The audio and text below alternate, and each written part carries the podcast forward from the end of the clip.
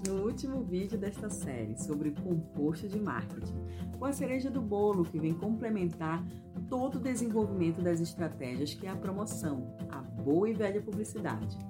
Não adianta nada ter um produto legal, um preço bom, um local maravilhoso e um público definido se ninguém souber que você existe. Então se joga, põe a cara para o sol, bebê. No post anterior deixei um card com perguntas muito importantes, questões que você já deve ter em mente sobre o seu produto para encaixá-lo na explicação que vai rolar agora.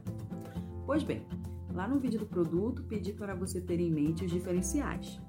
No segundo vídeo, você precisava definir as estratégias de preço que ia usar.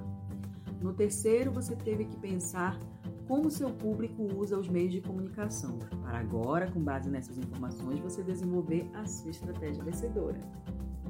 Vamos destacar na sua publicidade o diferencial do seu produto para provocar encantamento, a necessidade.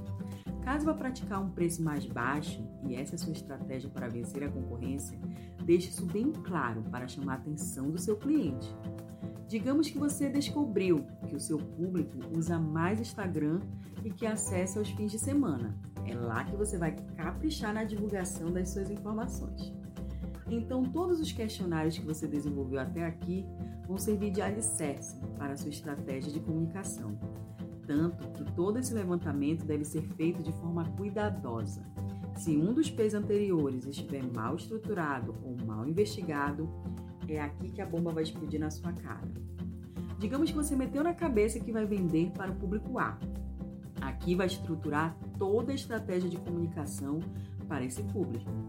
Vai perceber que não haverá retorno, porque o público A não está comprando, porque ele não se identifica com o seu produto ou preço.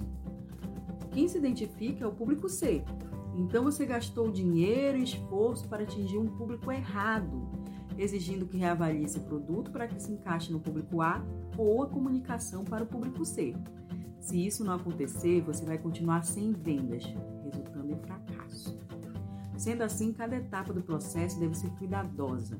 É por isso que chamamos de composto de marketing, pois todos os pontos compõem, se conectam e conversam entre si. Se tiver um erro, uma das áreas restantes vai ruir.